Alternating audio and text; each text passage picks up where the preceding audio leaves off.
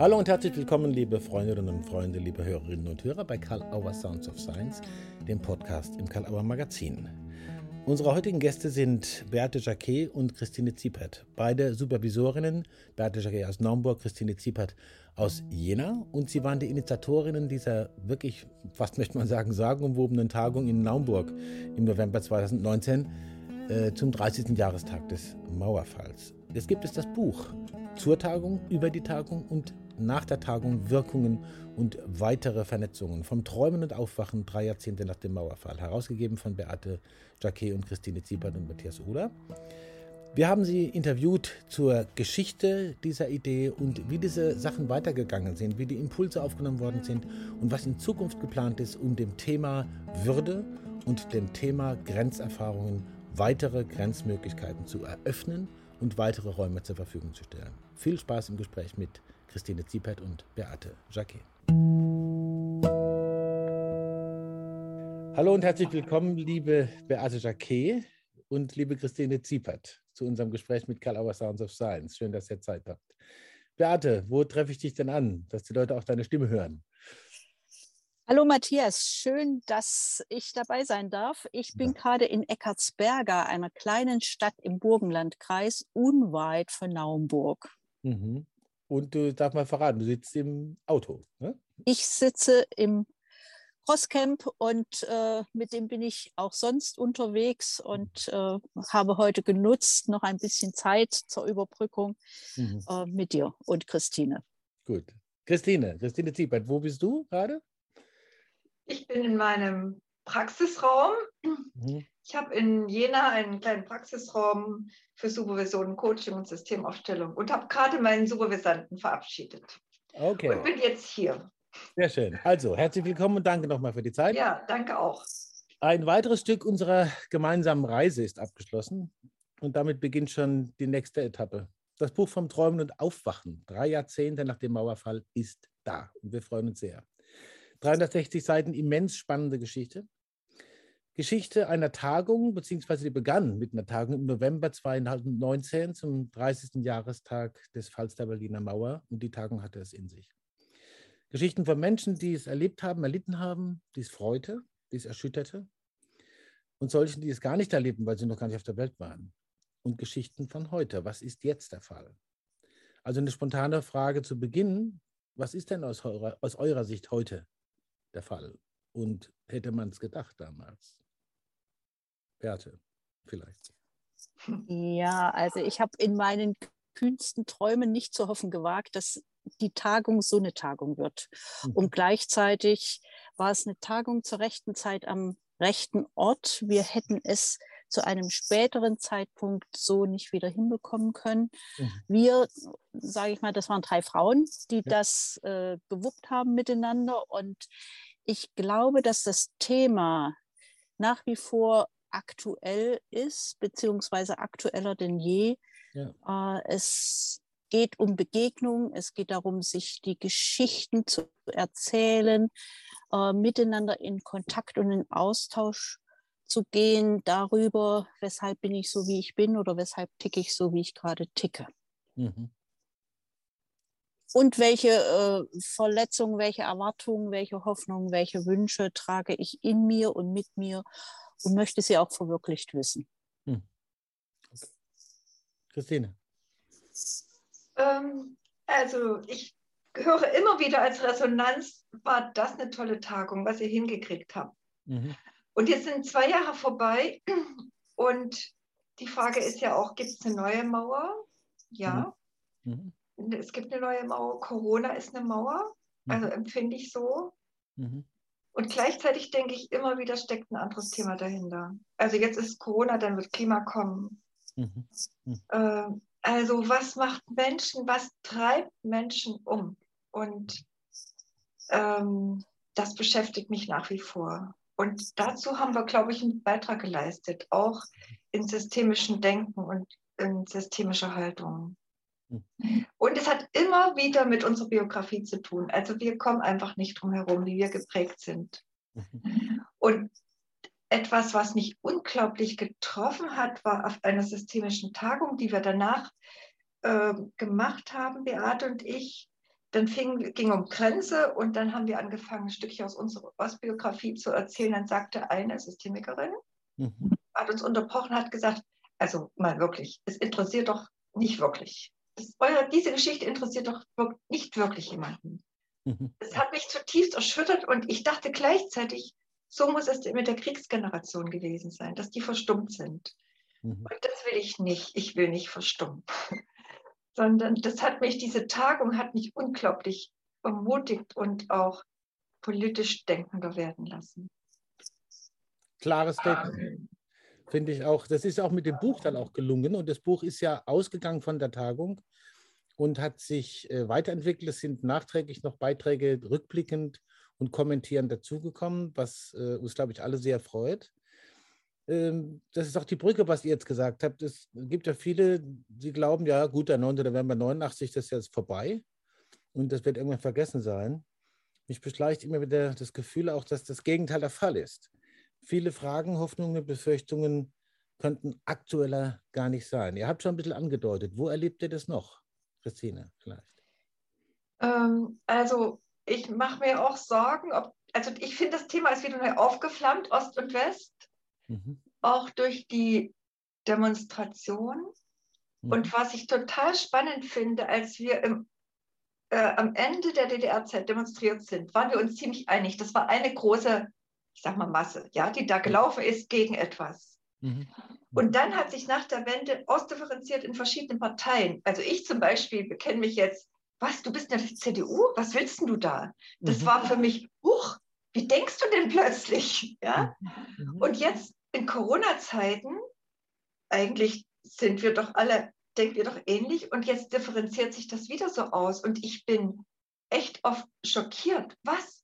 Ich dachte, wir denken ähnlich und plötzlich befinden wir uns in unterschiedlichen Leben, als ob wir keine gemeinsame Geschichte hätten. Mhm. Ähm, also ehrlich gesagt, über diesen Schock bin ich noch nicht weg. Und ich sehe immer wieder, umso wichtiger sind solche Ansätze, die wir in, der Tag in dem Buch beschrieben haben und auf ja. der Tagung angesprochen haben. Ja.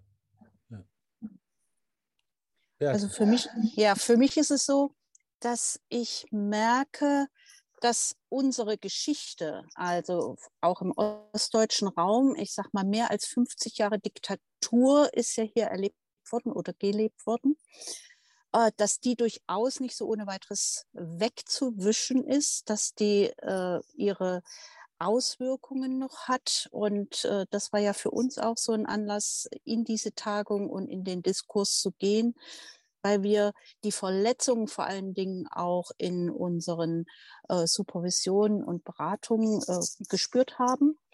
Und ähm, was mich auch immer wieder äh, berührt, ist, dass die Menschen Befürchtungen haben, dass die die Befürchtung haben, dass wir wieder ein eine Diktatur erleben werden. Und äh, damals 89 gab es ja die große Hoffnung auf Freiheit. Und was mir aus unserer DDR-Zeit noch in Erinnerung ist, ist, dass im Januar mal eine Demonstration äh, anlässlich Rosa Luxemburg Habsburgs war, die gesagt hat, Freiheit heißt auch immer Freiheit für die Andersdenkenden.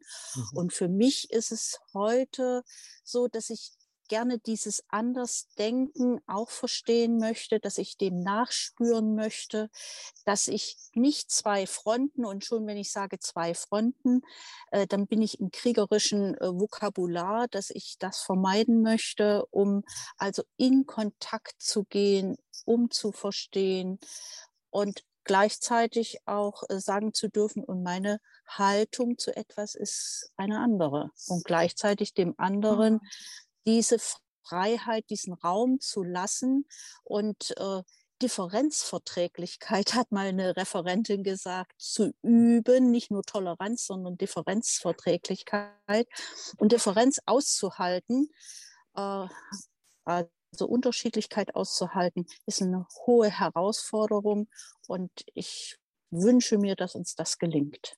Mhm. Kann ich nur zustimmen. Mhm. Du hast da vieles ausgesprochen.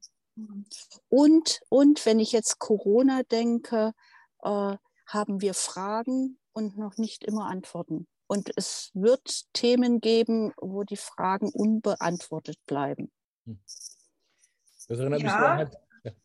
Und gleichzeitig denke ich, haben wir auch, ähm, also das Wort Brückenfunktion wird ja jetzt auch schon missbräuchlich benutzt.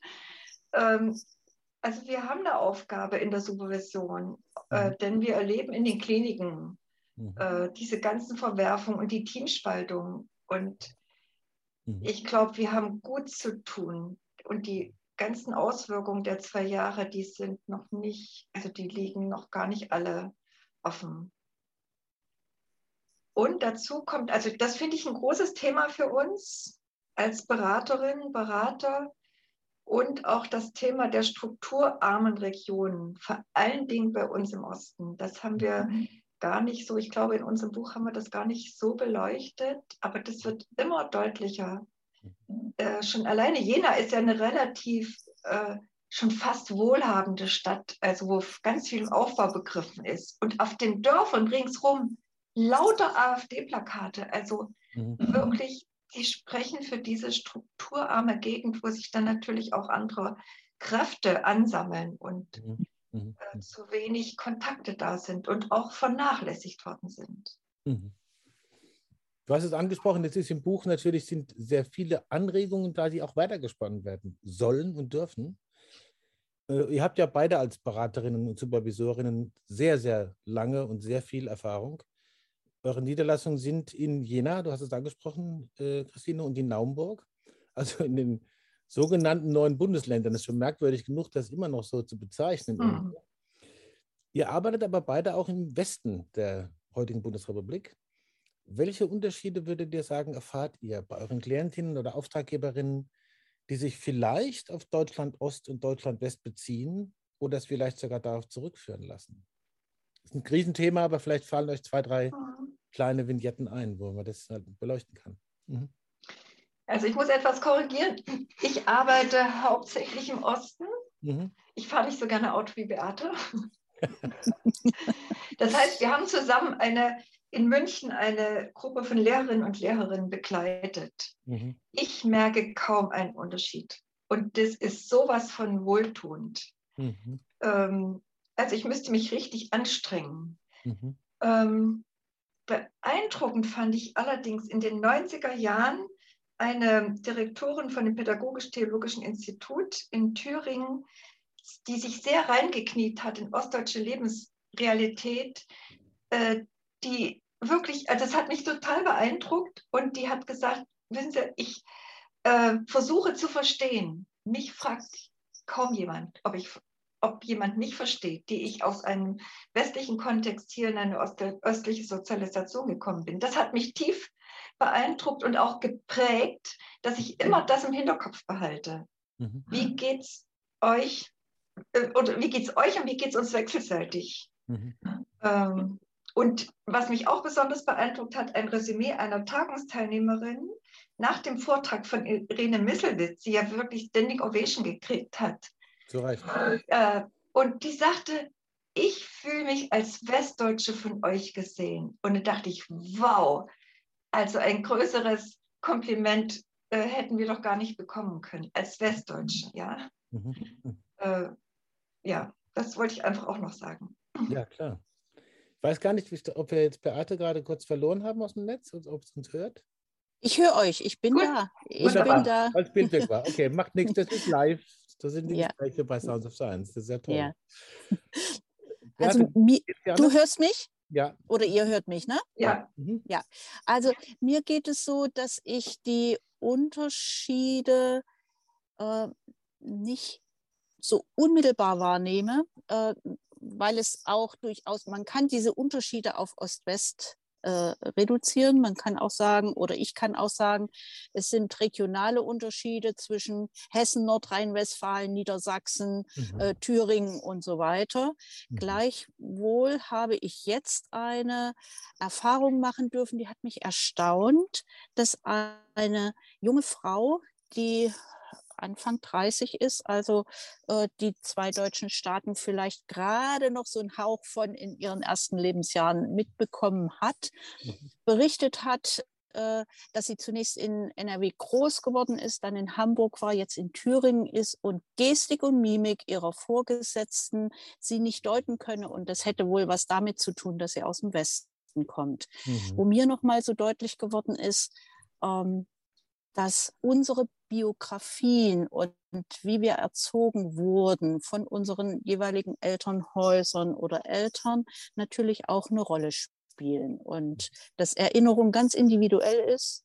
Für mich ist Erinnerung auch überlebenswichtig und Erinnerung heißt für mich, gefragt zu werden, gefragt mhm. zu werden nach dem, was ich erlebt habe und indem mich jemand fragt, werde ich gesehen. Okay. Und äh, das finde ich, äh, ist für mich eine ganz wichtige Erkenntnis auch aus dieser Tagung. Und das, was ich erleben durfte während dieser Tagung, war echt wirklich Begegnung und ja. sich erzählen. Ja. Und ja. ich werde auch immer wieder gefragt, hey, wie war es denn? Wie, erzähl mal. Ja. Mhm. ja. Und ich bin ein Stück gelebte Geschichte und mache das natürlich gern. Ja, genau. genau. Ähm, was ja interessant ist, dass fünf Fachgesellschaften die Tagung haben seinerzeit unterstützt haben und das auch weiter begleitet haben. Äh, eine Konstellation, die es in dieser Form noch nie zuvor gegeben hat, das war sehr besonders. Darf ich mir erlauben, an der Stelle euch nochmal meine Bewunderung auszudrücken? Das hat es noch nie gegeben, dass diese fünf systemischen und äh, anderen Fachgesellschaften zusammen äh, so ein Projekt unterstützen. Und das Buch vereint jetzt auch eben sehr unterschiedliche Beiträge aus sehr verschiedenen wissenschaftlichen oder methodischen Orientierungen. Also zum Beispiel Systemaufstellungen, Aufstellungsarbeit im Allgemeinen, Soziologie, politische Bildung und politische Wissenschaft, Biografiearbeit, ein ganz wesentlicher Punkt. Also die Verwebung von persönlicher Biografie und politischer Geschichte und Entscheidungsbildung, Supervision, du hast es schon angesprochen, äh, Christine. Äh, was hat sich aus dieser Vielfalt, denkt ihr, so verstetigt? Was kriegt ihr dafür äh, Entwicklungen mit, dass tatsächlich auch Begegnungen unterschiedlicher methodischer Ansätze vielleicht weiterhin möglich wären nach dieser Tagung oder überhaupt so in der Entwicklung? Und was würdet ihr euch wünschen, vielleicht auch vom Buch, was in der Hinsicht äh, noch notwendig wäre, dass es sich entwickelt? Vernetzung der verschiedenen Verbände und vielleicht auch verschiedener methodischer Orientierungen, die ihr kennt.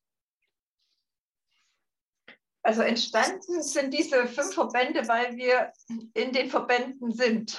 ja. Äh, und wir einfach auch Lust hatten und wir beide integrieren auch gerne. Also wir äh, bieten auch Seminare zusammen an mhm. und kennen uns schon sehr lange. Mhm. Ähm, das muss man trotzdem erstmal hinkriegen. Also sowas, dass die dann auch wirklich kommen alle. Ne? Mhm. Ja. Ich, ähm, Christine? Und ähm, ich erlebe äh, in, der, in der Ausstellung, ich bin jetzt hauptsächlich im Aufstellungskontext unterwegs, mhm. diesen phänomenologischen und konstruktivistischen Ansatz, der wird ja auch zunehmend in den unterschiedlichen Verbänden äh, gelebt. Also zum Beispiel in der systemischen Gesellschaft oder, oder in der Deutschen Gesellschaft für systemische Familientherapie wird Aufstellungsarbeit mitgelehrt, äh, mhm. zum Teil auch in der Supervision. Also die, auch die, die Methoden verknüpfen sich in den verschiedenen Verbänden. Und mhm. äh, also ich kann nur noch so denken. Mhm. Mhm. Das kann ich grundsätzlich unterstreichen. Gleichzeitig äh, habe ich auch für mich erleben dürfen, dass wir drei Frauen waren, die das federführend vorangetrieben haben, diese Tagung. Und dass wir drei auch mit sehr unterschiedlichen Biografien unterwegs äh, sind, beziehungsweise auch aus unterschiedlichen Kontexten gekommen sind. Also ich selber äh, komme aus einer Handwerkerfamilie. Du, Christine, hast einen äh, religiösen Hintergrund und äh, unsere Kollegin Madeleine Tamm ähm, stammt aus einer sehr staatsnahen DDR-Familie, so würde ich sagen. Und wir haben uns dann unterschiedlich entwickelt, sind uns als Supervisorinnen begegnet mit aller Unterschiedlichkeit und Respekt voreinander. Und so haben wir auch immer wieder geguckt, wen können wir mit einbinden, genauso wertschätzend, äh, wie wir das miteinander getan haben. Und so ist letztendlich auch die Vielfalt auf der Tagung entstanden und zu verstehen. Mhm. Ja, und wir sind durch einen eigenen Prozess durch. Also wir haben auch ein, wir sind auch ins Stocken geraten und haben uns auch Unterstützung gesucht äh, und so im Kleinen und dann konnte, konnte es wieder weitergehen. Ähm, und im Nachgang ähm, sagen wir drei uns immer wieder, da ist uns einfach was ganz Großes gelungen. Mhm. Das ist allerdings, kann ich wie gesagt nur nochmal bestätigen. Das ist es allerdings. Ähm, Irene Misselwitz, ich glaube, Sie habt, du hast sie vorhin schon erwähnt, ich glaube, Christine, du warst. Ja. Ähm, hat äh, ihren Beitrag damals äh, überschrieben und jetzt auch ein Buch vom Träumen zum, äh, sorry, vom Träumen und Aufwachen und beschließt den Beitrag mit der Aufforderung Mut zum Träumen statt resignative Apathie. Und das Faszinierende an vielen der Beiträge ist aus meiner Sicht die großen Bögen, die gespannt werden, sowohl derer, die bei der Tagung dabei waren, als auch derer, die nach der Tagung Rückblick oder die Tagung beobachtet haben und den Prozess, der dadurch in Gang gekommen ist. Und im Buch ist das drin. Stefan Marx, der auf der Tagung war, äh, hat zum Beispiel äh, die tabuisierte Emotion Scham eingebracht, sehr beeindruckend. Ähm, Manfred Siepert hat auf das Spannungsverhältnis von Opportunismus und Widerstand in Ost und West geguckt und äh, sehr erhellende Ansichten daraus entwickelt. Uwe Langbein war da. Es geht um globale Herausforderungen, die uns alle betreffen und mit Grenzen und Grenzüberschreitungen zu tun haben, jenseits der ganzen Geschichte mit der Wiedervereinigung. Anna Hoff, Ansgar Röhrbein, Biografiearbeit. Wichtiger Punkt, politische Biografiearbeit. Wir haben schon darüber gesprochen, wie das gelungen ist, das zu integrieren. Ich würde gerne jetzt auf den Punkt kommen, politische Biografiearbeit, systemisch-politische Biografiearbeit. Wie kann man das sozusagen verstehen und was braucht es? Wie kann man mit systemisch-politischer Aktivität und Forschung weitermachen und was würdet ihr euch wünschen, dass das noch mehr in die Wahrnehmung kommt oder ins Tun? Also mir erscheint wichtig oder beziehungsweise aus der Tagung heraus ist mir nochmal sehr deutlich geworden, neben meiner Affinität überhaupt zur Biografiearbeit, mhm. dass äh, wir Biografiearbeit nicht losgelöst sehen können, sondern die Kontextfaktoren mit berücksichtigen müssen. Klaus von Donani hat unmittelbar nach der politischen Wende mal äh, darüber gesprochen, dass die westdeutschen Bürger Glück hatten, in diesem Teil Deutschlands geboren worden zu sein. Mhm. Und äh, das alles miteinander so mal zu betrachten und auch ähm, beispielsweise ganz persönlich erinnere ich, dass meine Mutter mir gesagt hat, dass ihr jüngster Enkel mal nicht mehr in Ost-West denken wird. Äh, ich habe dem zunächst zugestimmt und dann habe ich beobachtet, wie sehr das Ost-West-Denken in meiner Familie noch äh, beheimatet war, so dass ich gedacht und gemerkt und auch gesagt habe, und es wird uns noch lange erhalten bleiben, denn die Eltern erziehen ihre Kinder beziehungsweise geben ihre persönlichen Erinnerungen weiter. Und es gibt ja auch äh, den Begriff der transgenerationalen Weitergabe, der transgenerationalen Prozesse. Ja. Und äh, wenn wir in die Aufstellungsarbeit gucken, in die Phänomenologie, wissen wir ja auch, dass Erfahrungen in, in der Bibel steht bis ins siebte Glied und wir wissen, dass wir zumindest in drei bis vier Generationen noch denken müssen. Mhm. Und äh, von daher hoffe und wünsche ich mir, dass wir unser Gewordensein mehr in den Kontext stellen des Gewordenseins, um daran auch was verändern zu können oder nachjustieren zu können. Wir haben ja nur bedingt Möglichkeiten zu, zu verändern, einzugreifen. Valeska Riedel hat ja da einen schönen Beitrag gemacht, genau zu dem transgenerationalen äh, Thema. Ja. Christine, Entschuldigung. Ja, und unser Verhalten ist immer kontextabhängig, eine systemische Grundaussage. Mhm. Also ich äh, denke, es gehört Akzeptanz der Realität und Träumen dazu. Finde mhm. ich einen wunderbaren Titel. Und wir hatten die Vision, wir haben geträumt und wir haben, sind einer Vision gefolgt und immer wieder in diesem Spannungsfeld des, so ist die Realität und trotzdem geben wir nicht auf äh, zu träumen. Mhm. Und ich glaube, es geht immer wieder um einen unaufhörlichen Lernvorgang, dass wir eigenes Urteil kritisch hinterfragen müssen. Mhm. Äh, sonst kommen wir nicht äh, sonst kommen wir einfach nicht weiter. Und das ist, glaube ich, auch ein Stückchen weitergegangen nach der Tagung. Wir haben verschiedene Projekte angeplant, äh, mhm. äh, verschiedene Grenzthemen aufgelegt. Die sind mitten in die Corona-Zeit gefallen. Ähm, und trotzdem ist geblieben ein politischer Salon, wo wir uns regelmäßig treffen. Es ist, hat sich eine politische Aufstellung am Zoom-Gerät rauskristallisiert.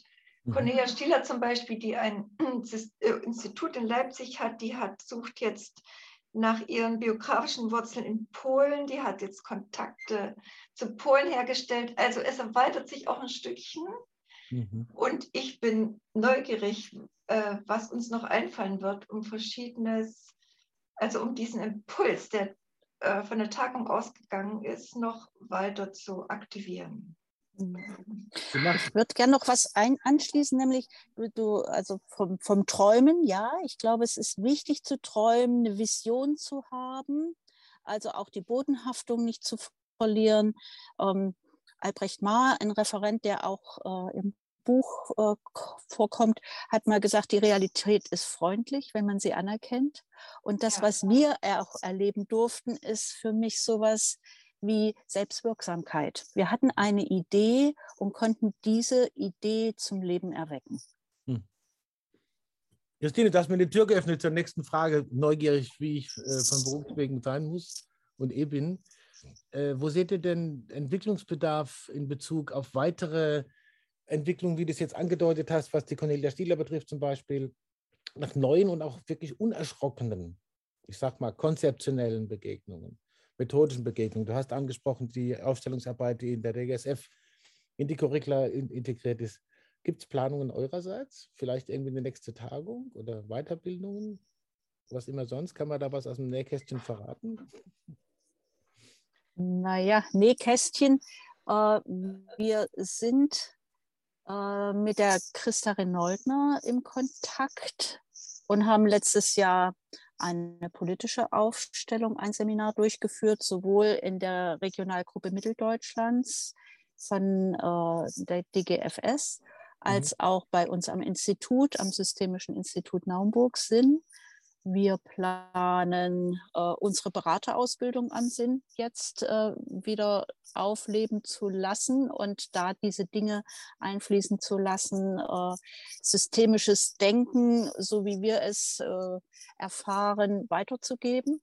Mhm. Und äh, nicht zu vergessen, wir sind immer noch im Kontakt, mehr oder weniger, mit Gerald Knaus, dem Migrationsforscher, der äh, sein Buch geschrieben hat, welche Grenzen brauchen wir, mhm. wo er innere und äußere, sichtbare und unsichtbare Grenzen in den Blick nimmt. Und ich glaube, das ist im Moment ein ganz großes Thema. Und mal schauen, wie sich dieses Projekt noch entwickelt. Mhm. Und wir sind, ähm, dürfen einen Workshop äh, vorbereiten, an einem Workshop äh, teilnehmen oder den halten zu eurer Tagung reden reicht nicht, ja, wenn die Würde auf dem Spiel steht. Wenn die Würde auf dem Spiel Wenn die Würde auf dem Spiel steht. Und ich glaube, es geht viel um Würde. Und wenn ich weiter träumen könnte, dann brauchen wir sowas wie runde Tische wieder. Okay. Und ich bewundere im Nachgang, also ich war zur Wende noch nicht so politisch denkend, den Mut, äh, der Leute, die den runden Tisch initiiert haben. Also mhm. das ist, wenn ich jetzt diesen langen Tisch angucke, an dem Putin seine Leute eingeladen hat, das hat nichts mit runden Tischen zu tun. Also, ähm, und ich denke im Kleinen, auch wenn wir im Kleinen äh, mit Leuten Kontakt haben, die eine völlig andere Haltung haben als ich, mhm. ähm, wenn wir das nicht abreißen lassen, arbeiten wir letztlich auch politisch, weil das wieder Auswirkungen hat. Und dafür schaffen wir ja in unseren Supervisionsprozessen auch Räume. Wir schaffen ja Räume für Diskurs. Mhm. Und ja, ich genau. denke, die rote Linie, Christine, auch für dich sprechen zu können, äh, beginnt da, wo Hass und ja. Hetze und Fremdenfeindlichkeit auftauchen. Und ansonsten sind wir sehr offen äh, da miteinander Gesprächsräume zu schaffen. Hm. Schönes Stichwort mit der Metapher runder Tisch. Was heißt Metapher? Das waren ja wirklich runde Tische. Und ich kann jetzt als äh, Mitverantwortlicher für Reden Reich nicht sagen, das ist genau das Ziel, auch da runde Tische zu schaffen, wo man sich durchaus auch auseinandersetzen kann, aber man bleibt beieinander sitzen mit Respekt. Vielen Dank dafür. Ich find, oh, sehr gut. Ich sehr, bin, bin, sehr froh, dass ihr dabei seid, ihr alle im Organisationsteam. dass ihr euren Beitrag leistet und in diesem Würdethema so viel Raum gibt. Ich muss jetzt blöderweise die zweite Option machen bei mir. Ich muss immer wieder auf die Zeit gucken.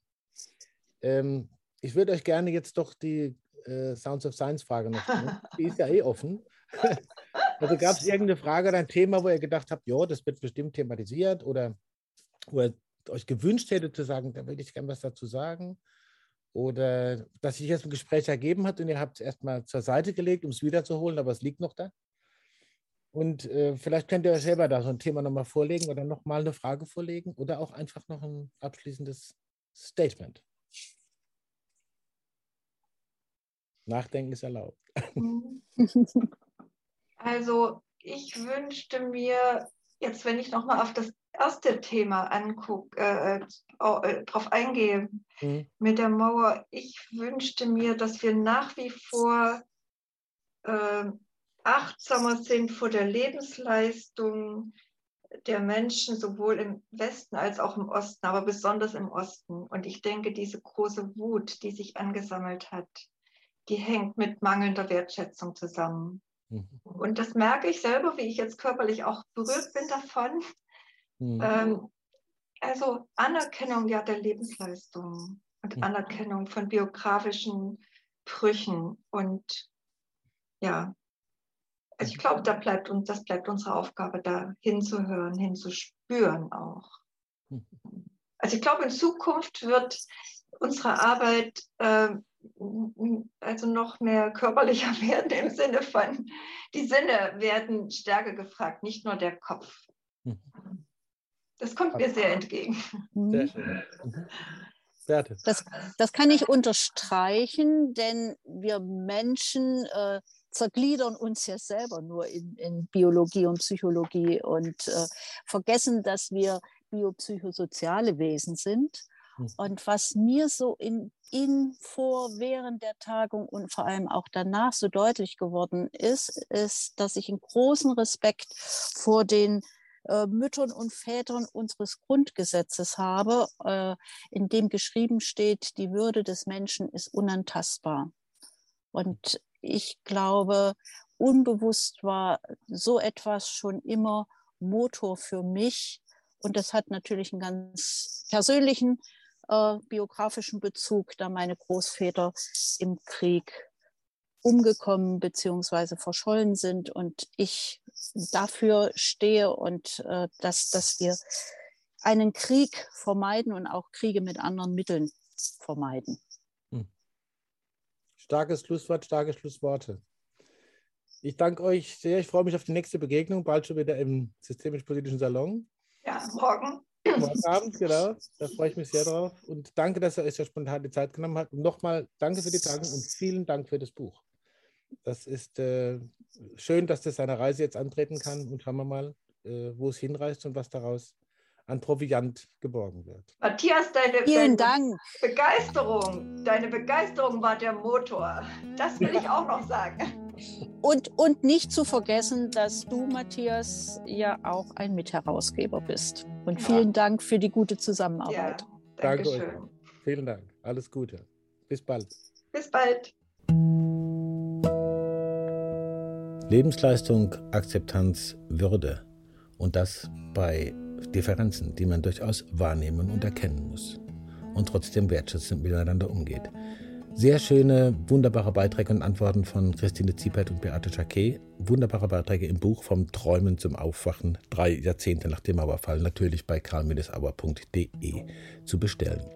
Danke, dass ihr dabei wart, liebe Hörerinnen und Hörer, wieder bei Karl Auer Sounds of Science. Vergesst nicht, positive Bewertungen zu hinterlassen, wo immer ihr Karl Auer Sounds of Science hört und verfolgt. Schaut euch weiter um im Magazin, bei den Interviews, bei den Blogs, bei den anderen Podcasts und natürlich auch im Karl-Auer-Programm bei karl-auer.de. Wir freuen uns, wenn ihr wieder dabei seid in der kommenden Woche bei Sounds of Science. Bis dahin eine gute Zeit.